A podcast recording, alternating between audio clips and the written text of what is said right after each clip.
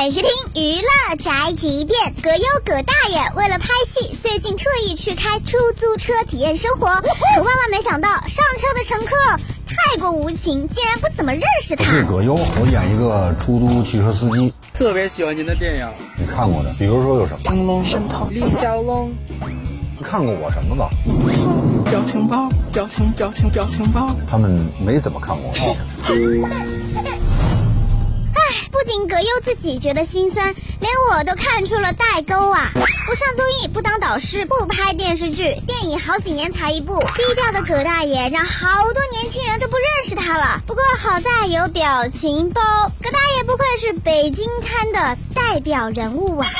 这就是本台接饭和发来报道，以上言论不代表本台立场。